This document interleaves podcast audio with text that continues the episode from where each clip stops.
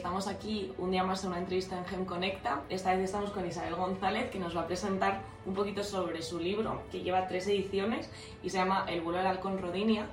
Eh, bueno, lo voy a dejar aquí para que se vea bien. Y nada, Isabel, bienvenida. Muchísimas gracias. Eh, la primera pregunta es, pues me gustaría saber cuál fue tu inspiración para escribir este libro.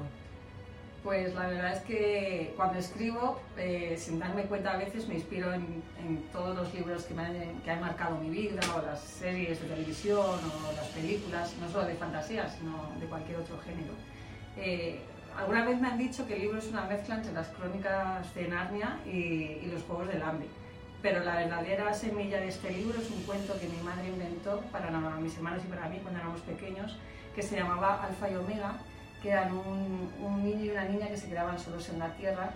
Y, la verdad es que yo no me di cuenta cuando lo estaba escribiendo. Fueron ellos cuando lo leyeron que me dijeron que has plagiado a mamá.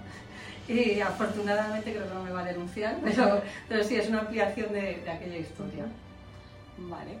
Y mm, bueno, comentabas que es un libro de fantasía. Em, ¿Cómo es el mundo que describes en este mundo de fantasía y en qué se diferencia de otros libros de fantasía?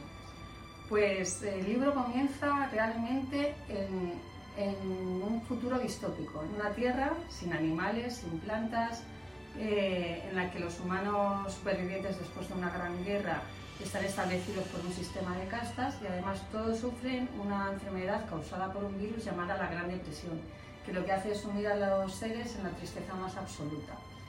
Pero a mitad del libro eh, pasamos de este, de este mundo indeseable, este futuro indeseable, a un mundo lleno de fantasía. Y yo creo que esa es la gran diferencia eh, con respecto a otros libros que al menos yo he leído. A lo mejor sí, sí existen, pero yo no había leído algo, así. Era algo arriesgado porque pensábamos que, o sea, yo pensaba que a lo mejor al lector le podía chirriar un poquito, a mi editora le gustó, mi correctora, además de ser, bueno, de estos grandes profesionales, mi correctora le encanta la fantasía, y me dijo, oye, esto, esto funciona, pero daba miedo, daba, daba un poco de miedo. Luego cuando llego a los lectores y les pregunté sobre este capítulo, dijeron, es que es el mejor. Y algunos le dije, bueno, ¿qué te parece? Y la respuesta era, wow, y dije, vale, ya está. Ya con eso me lo has dicho todo, ha funcionado. ¿Y cuál es el mensaje o la temática principal que trata el libro? Pues aquí yo siempre mm, creo que es complicado contestar a esto, porque una cosa es el mensaje que yo quiero transmitir y luego es lo que recibe el lector, porque cada uno recibe sus, propios mensajes cuando tiene un libro en las manos. Pero si tengo que elegir, diría dos. El primero sería superación y sobre todo la valía de las personas, ya sea cual sea su origen o su origen o su condición. Eh, para explicarlo un poco, tengo que adelantar que la historia está narrada en dos tiempos. Es una pareja, un hombre, un chico y una chica cuando se conocen y se enamoran y, la, y se entrelaza con su historia cuando son ancianos. En este libro hay una rebelión contra las, contra las castas opresoras y, y no la va a liderar los jóvenes, eh, curiosamente la lideran los ancianos. Y además el hombre del matrimonio eh, tiene, una variedad de la Gran Depresión muy, muy agresiva que le impide prácticamente moverse y tiene que utilizar una silla de ruedas. Y además quien la acompaña es su mujer, que es anciana y que ha sido muy castigada por, la vida que, ha llevado. Y el segundo mensaje es un mensaje que siempre aparece en todo lo que escribo, no solo en las novelas, sino en mis cuentos desde que soy pequeña, que es el amor por la naturaleza y la preocupación por, por, el medio ambiente. Desde pequeñita en todos mis cuentos aparecía mi perro Willy y, y además Pegaso pero siempre hablaba de la preocupación por, por, el medio ambiente. Y es algo que, que, siempre intento y intentaré que en cada, en cada uno de mis libros aparezca. ¿Y cuál es tu personaje favorito? Pues la verdad es que en realidad hay muchos, porque están basados la mayoría de ellos en personajes reales. Pero vamos, tengo que decir que dos, los protagonistas, Félix Falco y su mujer Bel o Chispita, como la llama él. Y es que está basada en la historia de mis, de mis padres, en la historia de amor de mis padres. Este libro lo empecé a escribir eh, después de que mi, padre falleciera por una enfermedad neurodegenerativa, que en el libro la plasmé como la Gran Depresión. Eh, tanto en el libro como en la vida real, la Gran Depresión o su enfermedad no pudieron, no pudieron deprimirle a él, no pudieron con sus sonrisas. Y a él le quería mostrar cómo él era para mí, como ese superhéroe de las películas que veíamos juntos. Y también quería hacer un homenaje a mi madre, que es mi heroína, la mejor compañera de viaje que él tuvo y una persona llena de magia y de fuerza y capaz de sacar la sonrisa en los mejores momentos. Así que este libro es un homenaje para ellos. Qué bonito Isabel, desde luego, por, todas las respuestas hasta el momento, pero da muchas ganas de leerlo. ¿Estás de continuar esta, este, esta saga, o sea, este, este libro con futuras ediciones? O sea, ediciones no, futura, la continuación. La continuación, sí. Este libro es una trilogía. Eh, comenzó siendo una trilogía, de hecho, eh, cuando escribí la primera novela, eh, dije, ya, ya, por lo que he contado, saqué mucho dolor que tenía dentro y dije, ya no puedo seguir, ya aquí acaba y ya está. Pero luego al final los lectores me han, me han dicho, pues esto tiene que continuar, no nos puedes dejar así.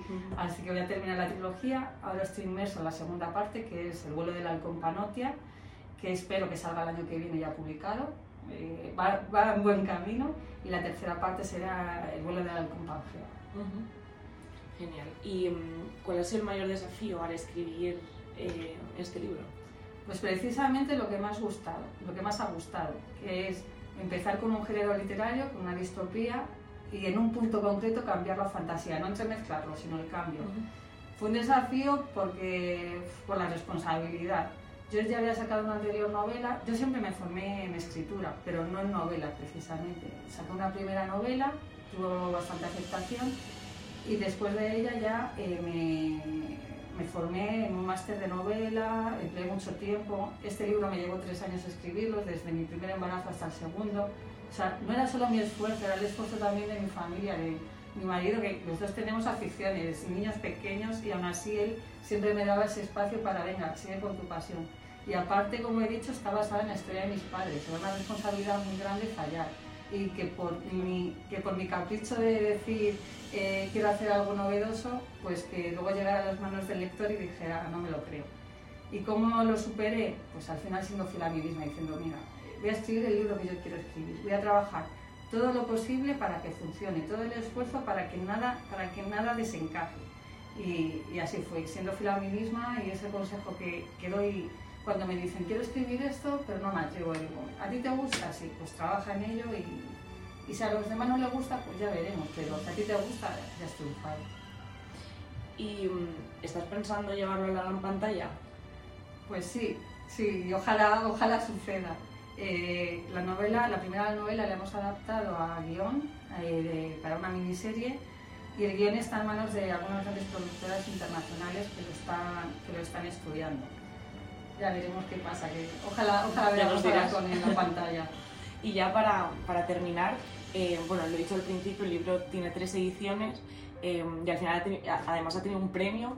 Entonces, bueno, pues si nos podrías contar un poquito el impacto que ha tenido hasta el momento. Pues la verdad es que, que empezó un poquito renqueante, empezó muy bien, pero mm, nos pidió el confinamiento de por medio, se frenaron las ventas muchísimo, las ferias, las, presentaciones, pero después eh, comenzamos con la adaptación del guion y, no sabemos cómo eh, se volvió a, relanzar las ventas, eh, gané el premio a la mejor novela del año de la editorial Indies Fortunes Editions en 2019. Ha sido libro de lectura en, institutos. Tercera edición. Una, la verdad es que es como desde el año pasado esto ha sido un poco una locura. De tener un libro un poco en el cajón ya diciendo, bueno, pues es, la vida de este libro ya, ya ha acabado, a, a verlo otra vez volar y lo veo como algo mágico, como en el libro de, de Carlos Ruiz Zafón, en el cementerio de los libros olvidados, que alguien rescata tu libro y vuelve a la vida, pues algo así ha pasado con él. Qué bien, pues me alegro muchísimo y como he dicho, o sea, eh, desde luego me han dado muchas ganas de leerlo, además por el esfuerzo y, y, y, todo lo que has apostado ¿no? por el libro, por la historia que hay. Eh, yo creo que además ahora escuchándote, pues eh, leerlo, yo creo que, es, que te da otra perspectiva y, y otra sensibilidad, ¿no? Entonces, darte las gracias. Muchísimas gracias a vosotros. Y, y nada.